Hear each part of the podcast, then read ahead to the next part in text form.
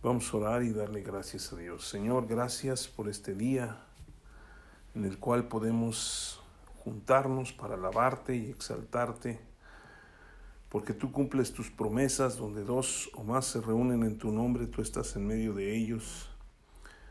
Y Señor, nosotros sabemos que estás en medio de nosotros y queremos que tú hables a nuestras vidas. Queremos pedir la unción del Espíritu Santo para que Él hable a nuestros corazones y nos revele la palabra de Dios a la cual nosotros necesitamos estar atentos para que podamos crecer en el conocimiento de la misma palabra, pero también en gracia de nuestro Señor Jesucristo. Te damos la gloria y la honra en el nombre de Cristo Jesús. Amén.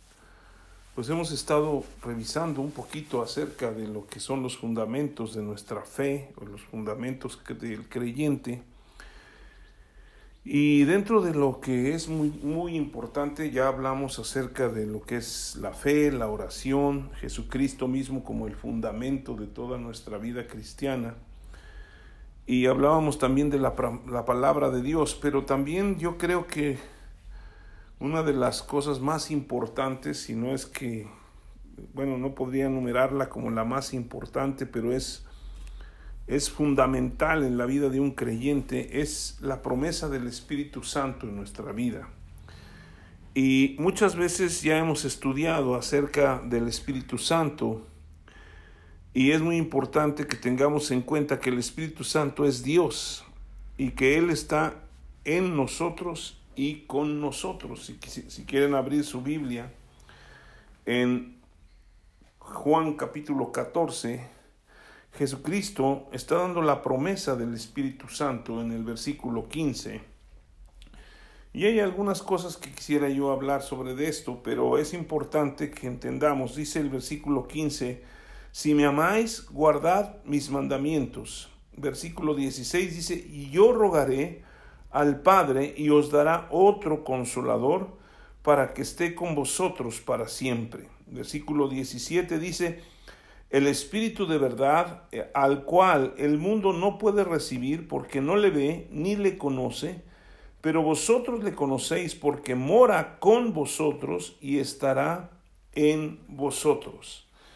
Jesucristo llama al Espíritu Santo como el otro consolador. En algunas otras versiones se le llama como el ayudador, ¿sí?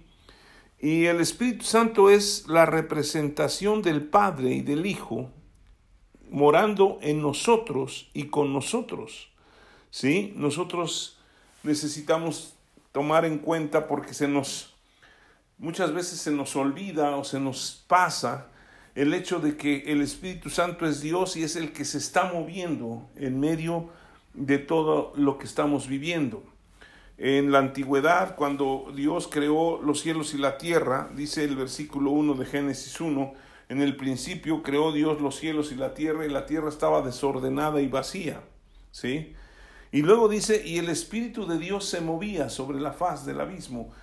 Y todas las cosas, después vino la creación y el Hijo Dios, es el verbo de Dios que hablábamos la semana pasada, pero el Espíritu Santo ha estado moviéndose y ha estado siempre desde el principio hasta el fin. Nosotros podemos leer en el capítulo 1, versículo 2, que el Espíritu Santo se movía desde Génesis hasta el capítulo 27, el último capítulo de Apocalipsis, se menciona el Espíritu Santo porque el Espíritu Santo es Dios y es importantísimo en la vida de un creyente. Muchas personas yo sé que hemos hablado de que es la tercera persona de la Trinidad y que no porque es la tercera persona es menos importante. Realmente Jesucristo le dio una importancia mayúscula o la, parte más importante como hombre que era él, 100%, le dio la importancia al Espíritu Santo.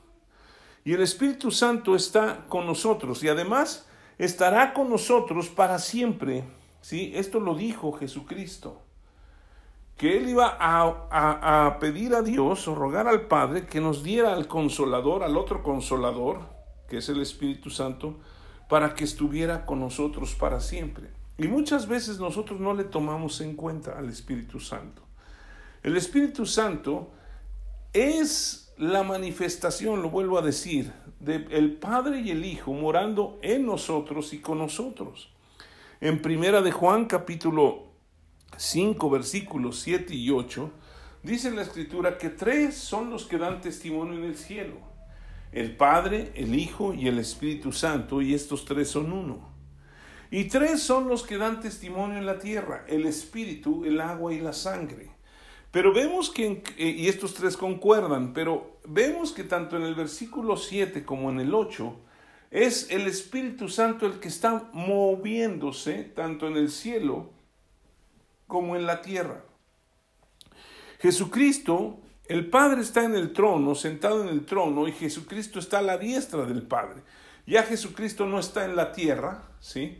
Es el Espíritu Santo. Por eso Jesucristo dijo, yo no los dejaré huérfanos, vendré a vosotros. En el versículo 18 del capítulo 14 dice, no os dejaré huérfanos, vendré a vosotros.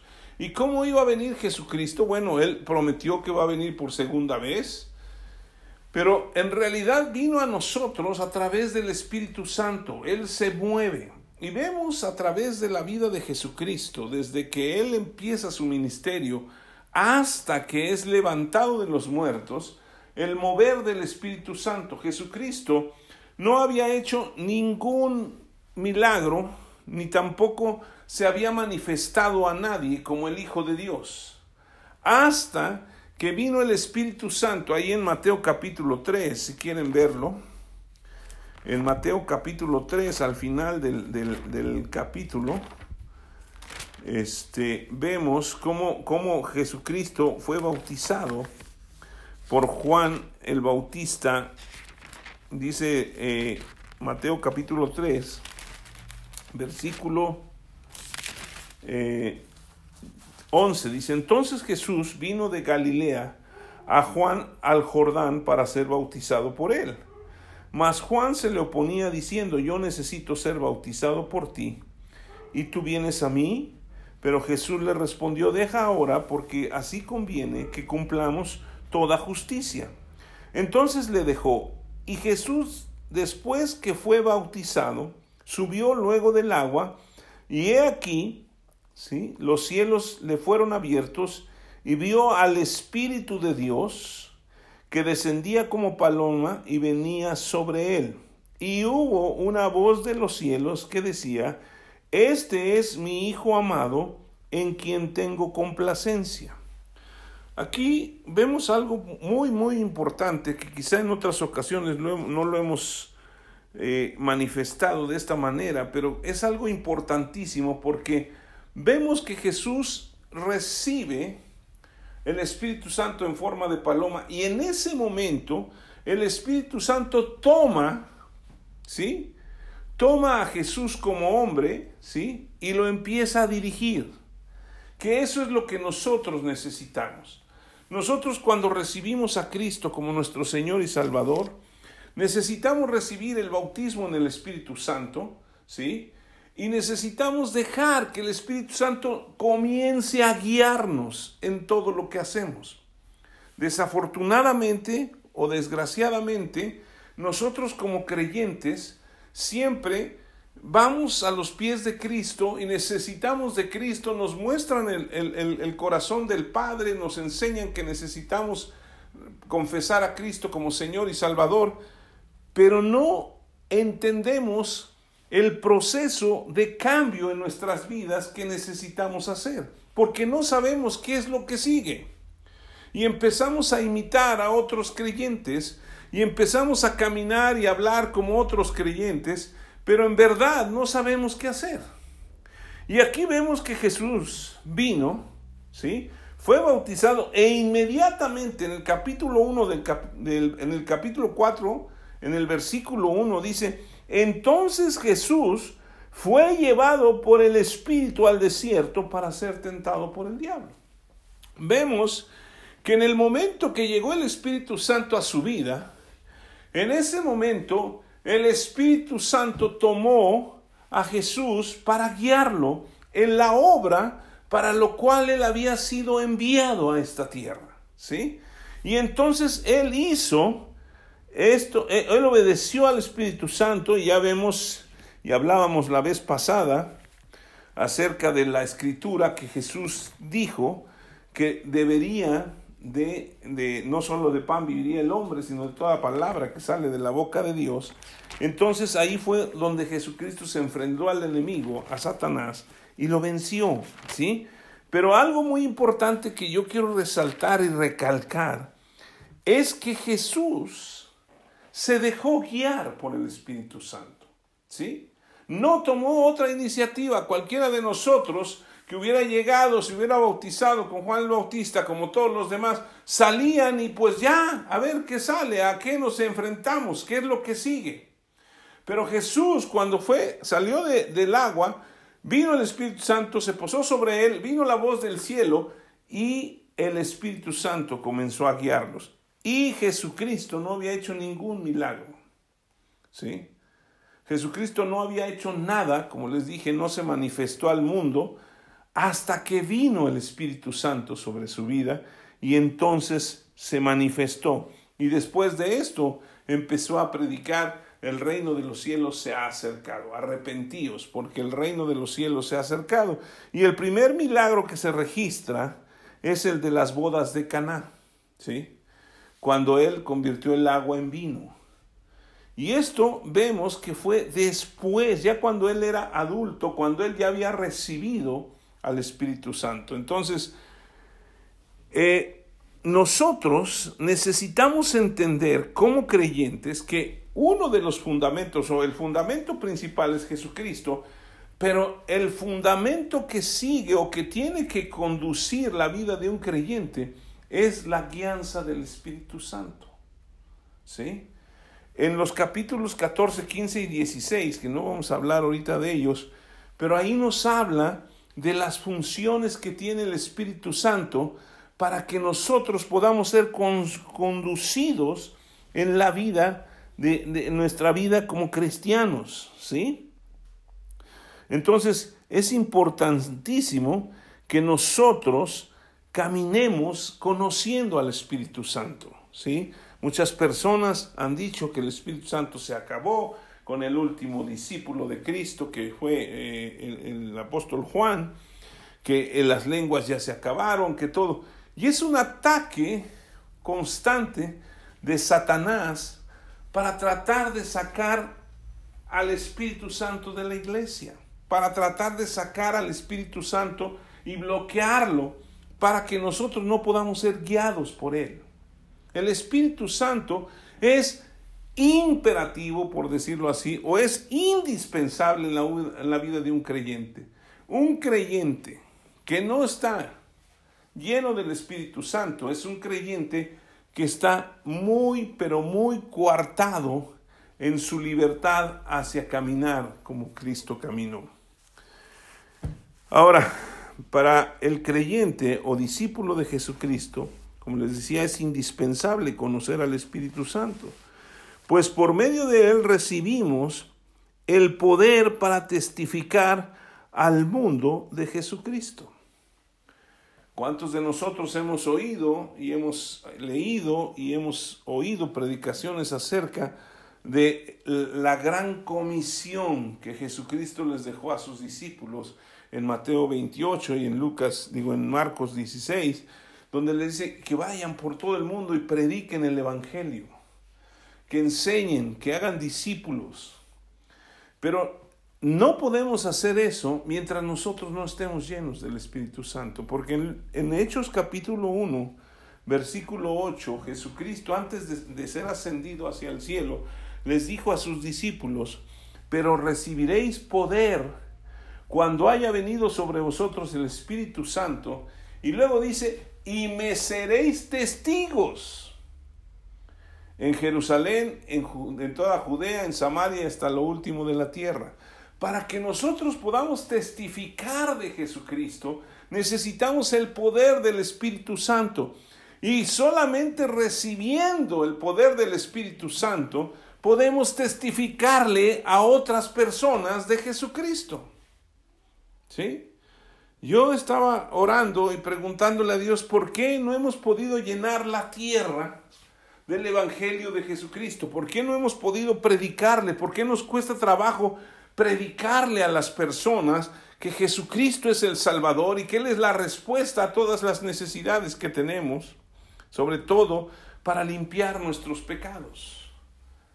Y la, la, realidad es porque no estamos llenos del Espíritu Santo, porque no estamos siendo guiados por el Espíritu Santo, porque no le hemos hecho caso al Espíritu Santo para que Él nos conduzca, porque la voluntad de Dios es que vayamos y prediquemos el Evangelio. La voluntad de Dios es que ninguno se pierda, que todos procedan al arrepentimiento, pero ¿cómo vamos a predicar?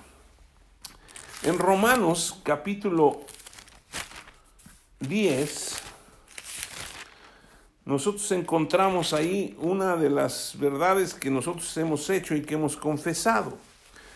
Y es muy importante porque dice en Romanos capítulo 10, versículo 8, mas que dice, cerca de ti está la palabra, en tu boca y en tu corazón. Esta es la palabra de fe que predicamos. ¿Cuál es la palabra de fe que predicamos? Que si confiesas con tu boca que Jesús es el Señor y crees en tu corazón que Dios le levantó de los muertos, serás salvo. Porque con el corazón se cree para justicia, pero con la boca se confiesa para salvación. Pues la escritura dice, todo aquel que en él creyere no será avergonzado, porque no hay diferencia entre judío y griego, pues él es el mismo que es Señor de todos, es rico para con todos los que le invocan. Y luego dice, porque todo aquel que invocar el nombre del Señor será salvo. Y viene una pregunta, ¿cómo pues invocarán aquel en el cual no han creído?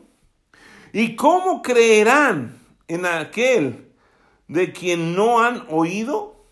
¿Y cómo oirán sin haber quien les predique? ¿Y cómo predicarán si no fueren enviados? Como está escrito, cuán hermosos son los pies de los que anuncian la paz, de los que anuncian buenas nuevas. Podemos haber leído estas escrituras y hemos tratado, pero es el Espíritu Santo realmente el que nos da el poder y nos lleva o nos guía para predicar el Evangelio. Vuelvo a reiterarlo. Jesucristo salió del agua después de ser bautizado, vino el Espíritu Santo sobre él y lo empezó a guiar, porque el capítulo 4, versículo 1 dice que el Espíritu Santo lo llevó al desierto. O sea, ya el Espíritu Santo había tomado ¿sí? la voluntad de Jesús para llevarlo y dirigirlo hacia la voluntad de Dios, lo que Dios había creado como propósito para él. Y Dios tiene un plan para nuestras vidas, Él tiene un propósito y ese propósito tiene que ver con ir y predicar el Evangelio en donde estemos, porque Él podría haber enviado ángeles y ya hubieran llenado toda la tierra del Evangelio de Cristo, pero nos encargó a nosotros que vayamos y prediquemos en el lugar donde estemos. Pero a veces nosotros, como no, eh, no consideramos al Espíritu Santo, a veces no, no queremos hablar ni predicarle a las gentes. Y por eso está el apóstol Pablo preguntando, ¿cómo van a, a invocar el nombre del Señor? ¿Cómo van a oír? ¿Cómo van a ver quién les va a predicar? ¿Y cómo van a predicar si no fueran enviados? El Espíritu Santo, cuando viene a nuestras vidas, es el que nos guía para que prediquemos el Evangelio a otras personas. Entonces, no solamente el Espíritu Santo nos guía a confesar a Jesucristo como nuestro Señor y Salvador, para que alcancemos la salvación, sino también nos guía para que nosotros podamos cumplir la voluntad de Dios en nuestras vidas. Siempre la pregunta más frecuente que me hace la gente es, ¿Cuál es la voluntad de Dios para mi vida? Y la voluntad de Dios para nuestras vidas es que seamos usados como hijos.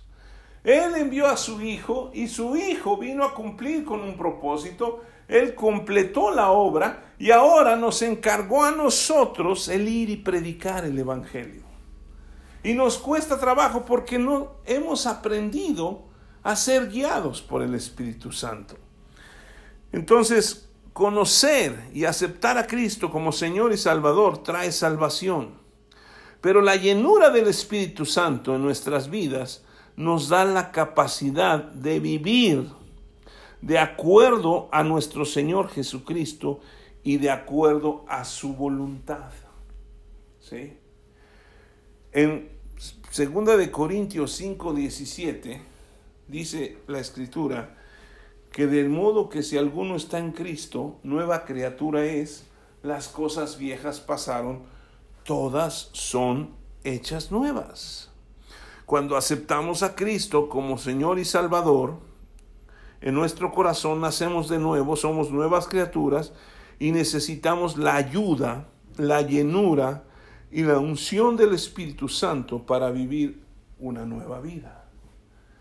Pero como no hemos aprendido o no hemos oído o no hemos recibido al Espíritu Santo, o no lo tomamos en cuenta, entonces empezamos a considerar la vida como algo que nosotros podemos dirigir o dirigirnos a nosotros mismos. ¿Sí?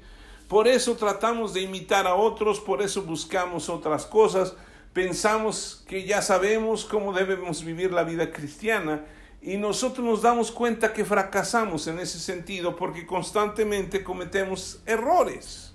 Y eso no, no, no se va a acabar, pero al final de cuentas, cuando sí conocemos al Espíritu Santo, cuando el Espíritu Santo empieza a tomar la guianza de nuestras vidas, Él se revela a nosotros y nos revela la voluntad de Dios, la voluntad del Padre. Entonces, si nosotros queremos hacer la voluntad del Padre, necesitamos dejar que el Espíritu de Dios tome la posesión o posición en nuestro corazón y Él sea el que dirija nuestras vidas. Ahora, hay una cuestión que es muy tremenda porque está nuestra carne y está el espíritu. El apóstol Pablo escribe constantemente acerca de vivir en el espíritu y no satisfacer los deseos de la carne que vivamos en el Espíritu, que caminemos de acuerdo al Espíritu. ¿Y qué es la carne? La carne no, no nada más es, son, son deseos sexuales, sino es todo lo que va contra la voluntad de, de Dios. Es hacer mi voluntad como yo quiero y a mi manera. ¿sí? Hay una canción que escribieron que tal vez viví, tal vez morí, pero todo lo hice a mi manera. Y aquí es dejar que el Espíritu Santo tome todas las cosas. En Gálatas, si quieren ir ahí conmigo, sería bueno que leyeran todo el libro de Gálatas, porque en Gálatas habla de cómo los, los, de, los de Galacia empezaron a vivir en el Espíritu y después terminaron haciendo cosas en la carne. Pero vemos el capítulo 5 en el versículo 16, Pablo le está diciendo a los de Galacia y a nosotros también, digo pues, andad en el espíritu y no satisfagáis los deseos de la carne, porque el deseo de la carne es contra el espíritu y el del espíritu es contra la carne. Y estos se oponen entre sí, ¿para qué? Para que no hagamos lo que queramos. ¿Sí? Y si no también en este versículo 16 y 17, sobre todo en el, bueno, los dos, habla del Espíritu con mayúscula. Y se está refiriendo al Espíritu Santo. ¿Sí? Entonces, cuando nosotros andamos en el Espíritu, no vamos a satisfacer los deseos de la carne. Y la carne siempre va a querer tener o tiene deseos que van contra el Espíritu. ¿Por qué? porque no siempre son buenos. ¿Sí? El Espíritu Santo nos va a guiar a hacer cosas buenas. Y eso se oponen entre sí. ¿Y para qué se oponen? Para que no hagamos lo que queramos. Es que así soy, así, así nací, así crecí y así me voy a morir. Entonces Dios no está tomando nuestras vidas. Por eso es importantísimo entender que cuando nosotros confesamos a Cristo como nuestro Señor y Salvador y creemos en nuestro corazón que Dios, de los Dios le levantó de los muertos, seremos salvos. Pero si se fijan, dice que si confesamos con nuestra boca que Jesús es el Señor, ¿el Señor de qué? De nuestras vidas. Y si nosotros dejamos que Jesús sea el Señor de nuestras vidas, vamos a dejar que el Espíritu Santo nos guíe en todas las cosas que necesitamos saber. Y entonces cuando Él nos guía, no vamos a ir a satisfacer los deseos de la carne, se van a encontrar los deseos del Espíritu y los deseos de la carne, se van a oponer y no vamos a poder hacer lo que queramos. La gente que supuestamente cree en Jesucristo y hace lo que quiere, no está siendo una persona guiada por el Espíritu Santo. Y luego dice, pero si sois guiados por el Espíritu, no estás bajo la ley. ¿Sí? Porque ¿cuáles eran las obras de la ley? Los diez mandamientos. Y luego dice, y manifiestas son las obras de la carne, que son adulterio, fornicación, inmundicia, lascivia, idolatría, hechicerías, enemistades, pleitos, celos, iras, contiendas, disensiones, herejías, envidias, homicidios, borracheras, orgías y cosas semejantes a estas, acerca de las cuales os amonesto, como ya os lo he dicho antes, que los que practican tales cosas no heredarán el reino de Dios. Mas el fruto del Espíritu es amor, gozo, paz, paciencia, benignidad, bondad, fe, mansedumbre, templanza. Contra tales cosas no hay ley. Pero los que son de Cristo han crucificado la carne con sus pasiones y deseos. Si vivimos por el Espíritu, andemos también por el Espíritu, no nos hagamos vanagloriosos, irritándonos unos a otros, envidiándonos unos a otros. ¿Sí? Necesitamos aprender a vivir en el Espíritu. Y esto es fundamental. Y esto lo tiene que saber el recién nacido en Cristo, el que es una nueva criatura, como el que ya es viejo en el cristianismo. Porque pareciera que se nos olvida que es el Espíritu Santo el que nos guía en todas las cosas. La próxima semana vamos a hablar un poquito más del Espíritu Santo y vamos a hablar de sus funciones y dentro de las funciones es que Él nos guiará a toda la verdad.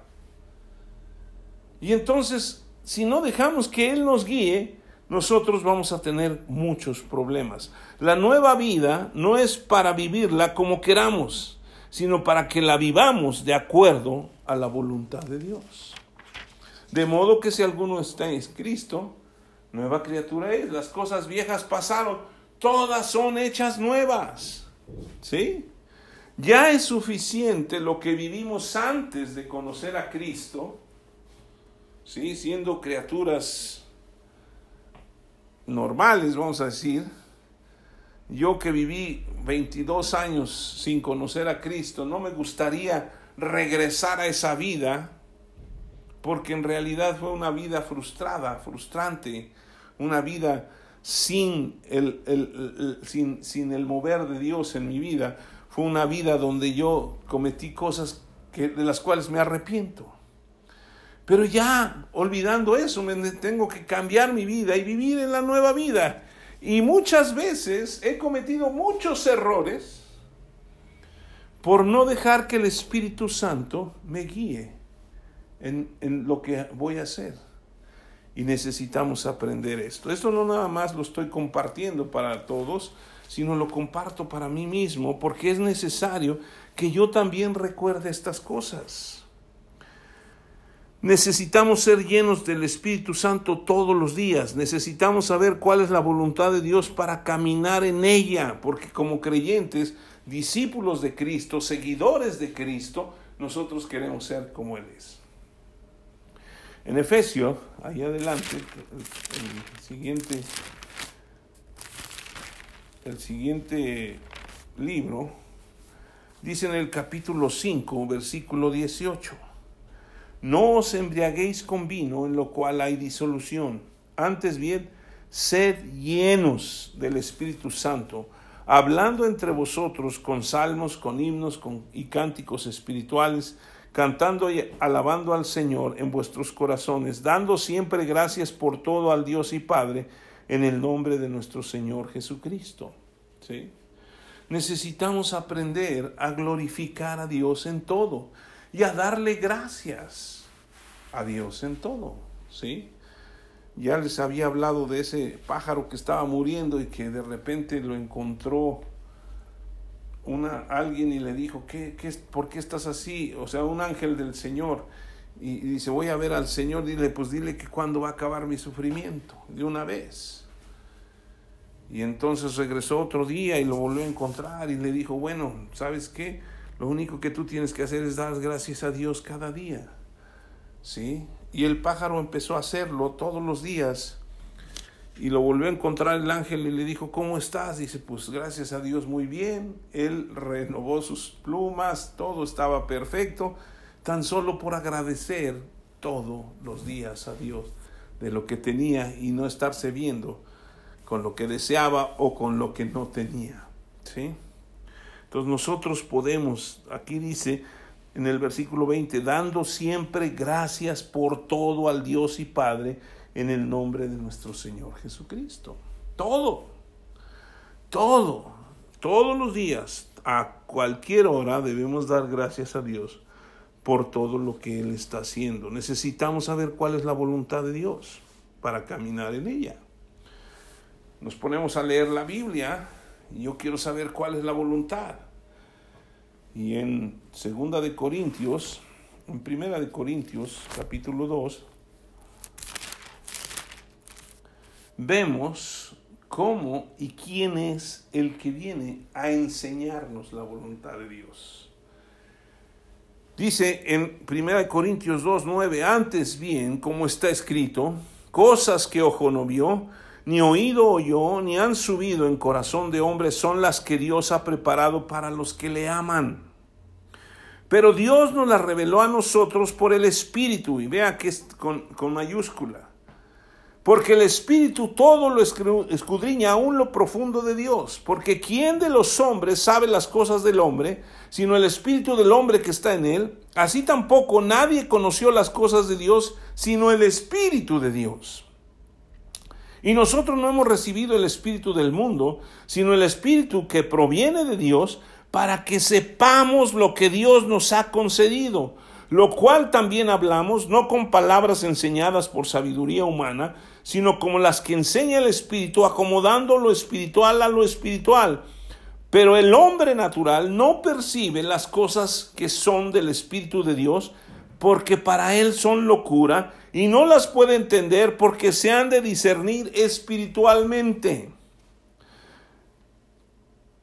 En cambio, el espiritual juzga todas las cosas, pero él no es juzgado de nadie, porque ¿quién conoció la mente del Señor? ¿Quién le instruirá? Mas nosotros tenemos la mente de Cristo. El Espíritu de Dios, ¿sí? nos enseña y nos revela el corazón de Dios.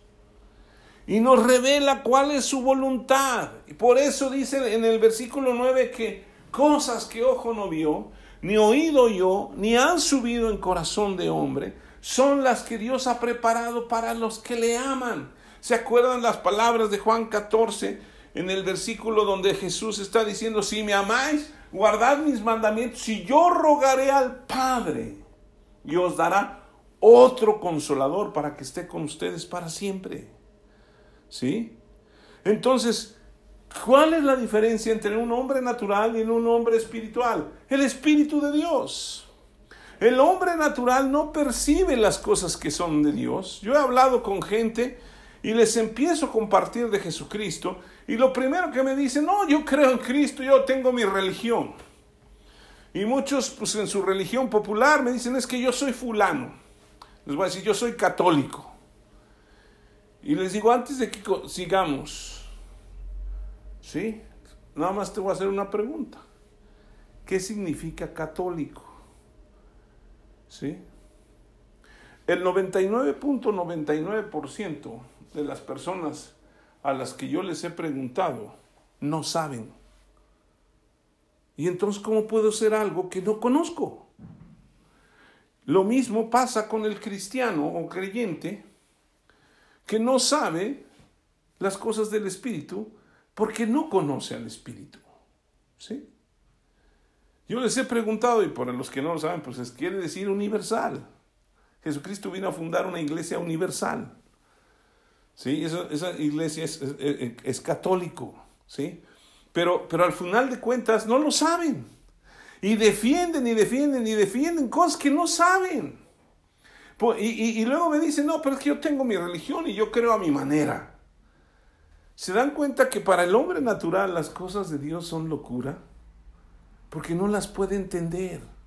Porque se han de discernir espiritualmente. Y no quiere decir que nosotros que tenemos el Espíritu Santo somos mejores que ellos. Simple y sencillamente hemos recibido al otro consolador, al ayudador, al que viene y nos revela las cosas del corazón de Dios. Y ellos lo pueden recibir si lo aceptan. No somos tan especiales nosotros como creyentes, pero sí tenemos al Espíritu Santo, el cual Jesucristo lo prometió a todos. Pero no todos abrazan la obra de Jesús. Y esto es gracia, es pura gracia de Dios. Lo hemos recibido porque a Él le plació dárnoslo, no porque lo merecemos. Entonces, nosotros debemos tener la mente de Cristo. Y Jesucristo no andaba fanfarroneando, yo soy espiritual y ustedes no. Él vino a cumplir la voluntad del Padre. Y eso es lo que tiene que movernos a nosotros cumplir la voluntad del Padre, guiarnos para hacer la voluntad del Padre. Si nosotros caminamos conforme a la voluntad de Dios, tendremos la mente de Cristo, como dice el, versículo 16. ¿Por qué? Porque en la mente de Cristo estaba que Él vino a esta tierra a hacer la voluntad del Padre. Y cuando nosotros tenemos la mente de Cristo, lo único que queremos es hacer la voluntad del Padre. Y cuando sabemos la voluntad del Padre, ¿sí? Podemos pedir todo lo que queramos y Él lo va a hacer. Porque estamos pidiendo conforme a su voluntad. Yo recuerdo ahí en Juan capítulo 10, leyendo, este, cuando Jesús resucitó a Lázaro, ¿sí? Déjenme ver si es el capítulo 10 o el 11. No, es el capítulo 11.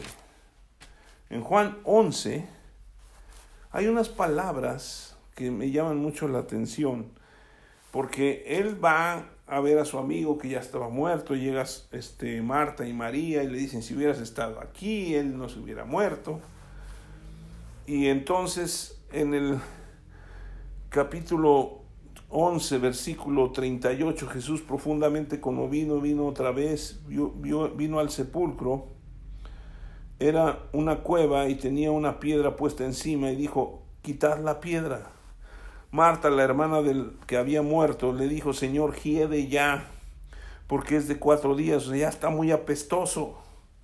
Jesús le dijo, no te he dicho que si crees verás la gloria de Dios. Para el hombre natural las cosas de Dios son locura. Y para ella ya era una locura hacer esto. Y para todos los que estaban ahí. Entonces quitaron la piedra de donde había sido puesto el muerto.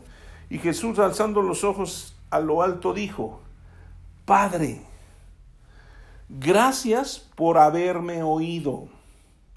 Yo sabía que siempre me oyes pero lo dije por causa de la multitud que está alrededor, para que crean que tú me has enviado.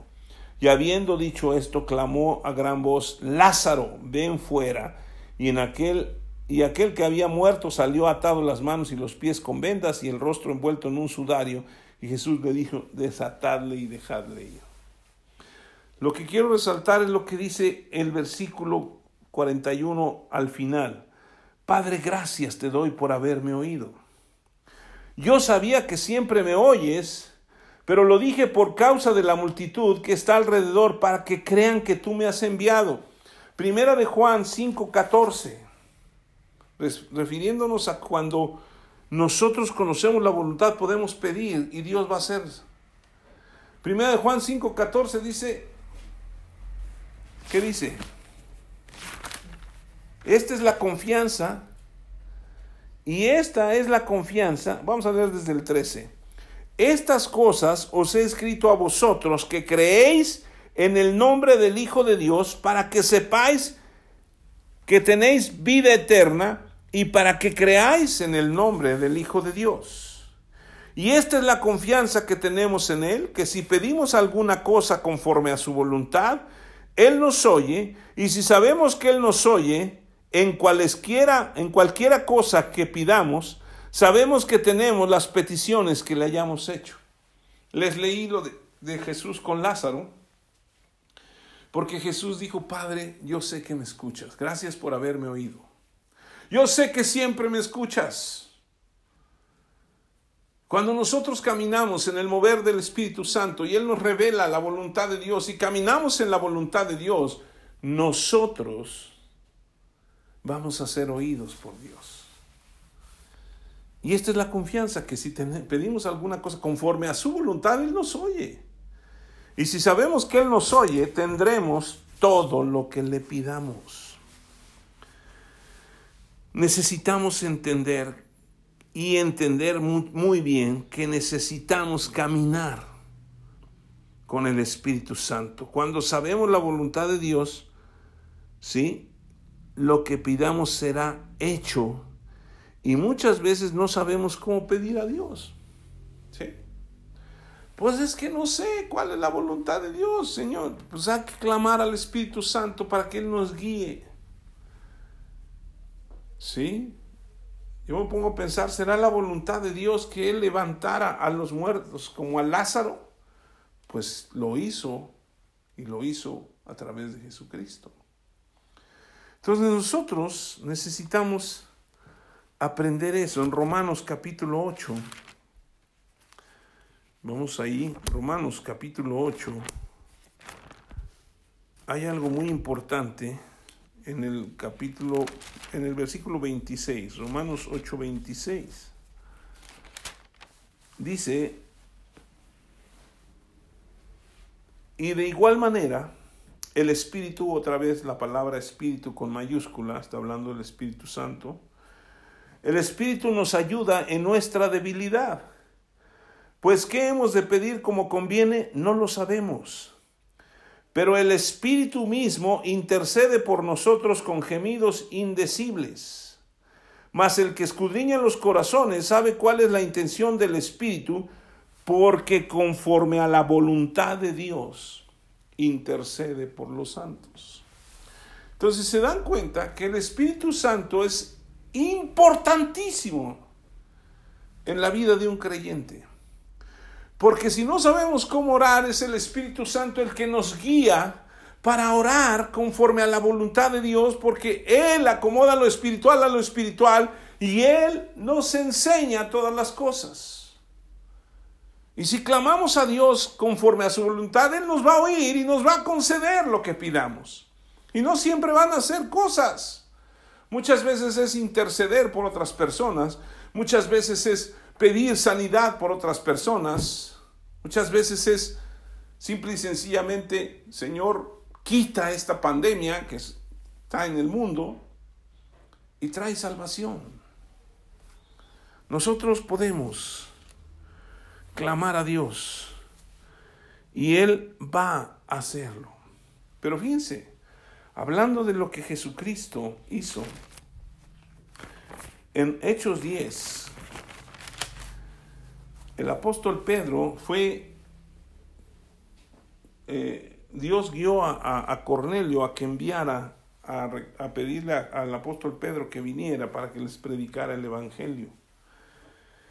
Y Pedro llegó y les predicó, pero el versículo 38 es un versículo impresionante, porque vean lo que es la voluntad de Dios. Dice, ¿Cómo? Dice, bueno, vosotros sabéis lo que se divulgó, versículo 37, por toda Judea, comenzando desde Galilea después del bautismo que predicó Juan.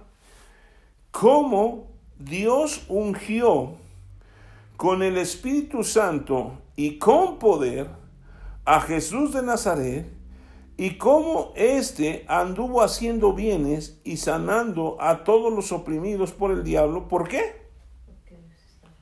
Porque Dios estaba con él. Fíjense, versículo 37 habla desde el bautismo que predicó Juan. De ahí salió y cómo Dios ungió a Jesucristo con el Espíritu Santo y con poder.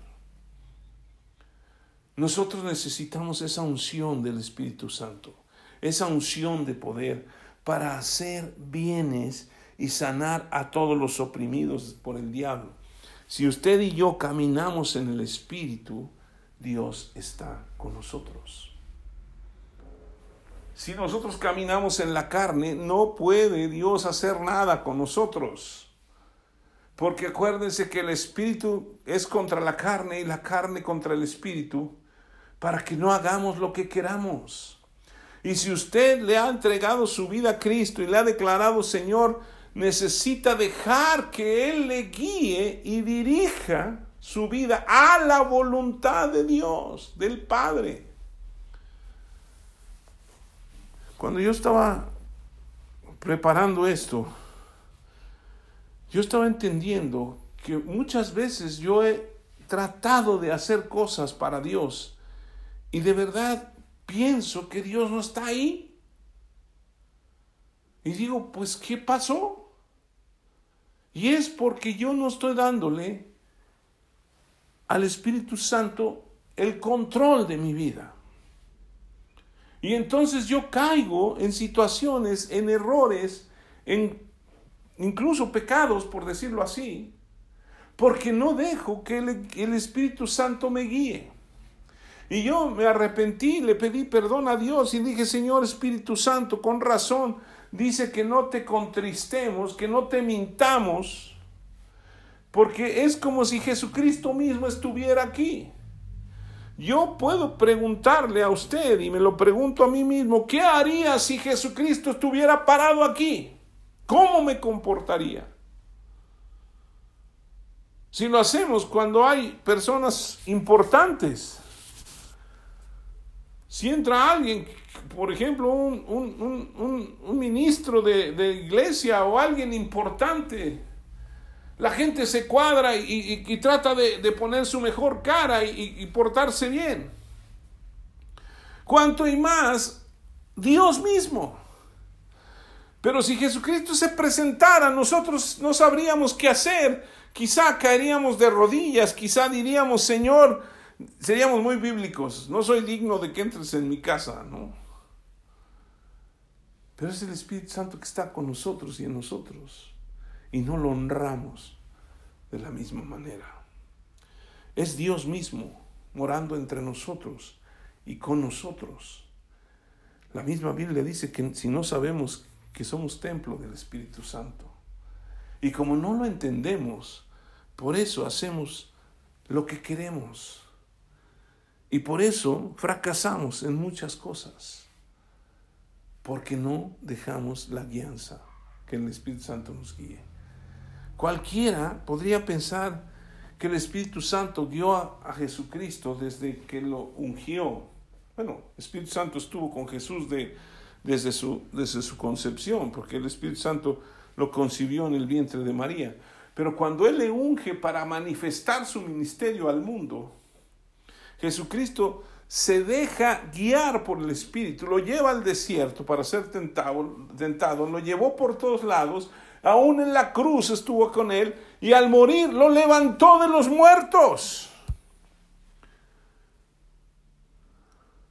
Entonces, el Espíritu Santo es importantísimo en la vida de un creyente.